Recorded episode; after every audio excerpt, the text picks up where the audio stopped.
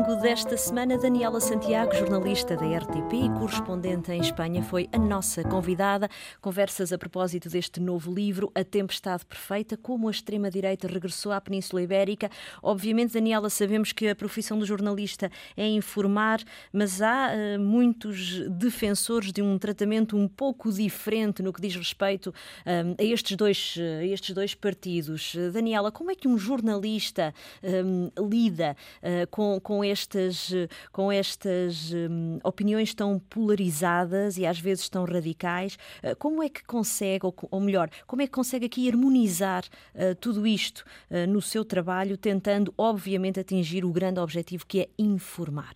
tentando sempre dar todos os ângulos uh, da notícia aqui, não é? Da notícia e no caso do livro, que é o meu livro, da jornalista Daniela Exato. Santiago, mas não é uma reportagem, Exatamente. nós estamos a falar de uma peça jornalística, é sempre tentar dar toda a informação possível de forma a permitir que seja o leitor a fazer a sua interpretação. Mas eu vou dando as minhas pistas também. Claro. Uh, porque eu, eu, julgo que aqui era essencial um, tendo a experiência que tenho, tendo passado pelo que passei e tendo às vezes informações que na peça jornalística eu não a vou dar, porque entendo que não, que não devo dar, mas que no livro posso dar, uh, é tentar dar um, o máximo de informação possível uh, e com eu recorri muito, por exemplo, um, aos posts às, às, publicações que os políticos fazem Exato. hoje em dia, e é muito curioso porque a comunicação, uh, isso aconteceu muito em, quando eu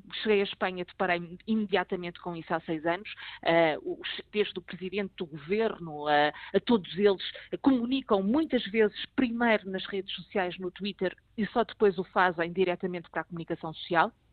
E esses posts, essas publicações são essenciais. Isso passa-se neste momento em Portugal e muitas delas, é curioso, uh, são publicadas e depois são apagadas, depois de fazerem o seu caminho, ou seja, instigar, provocar polémica, são apagados. Mas é curioso e, e, e eu julgo que ninguém uh, com uh, a mínima noção do mundo em que vivemos acredita que um post apagado desaparece das redes Exato. ou desaparece da opinião pública.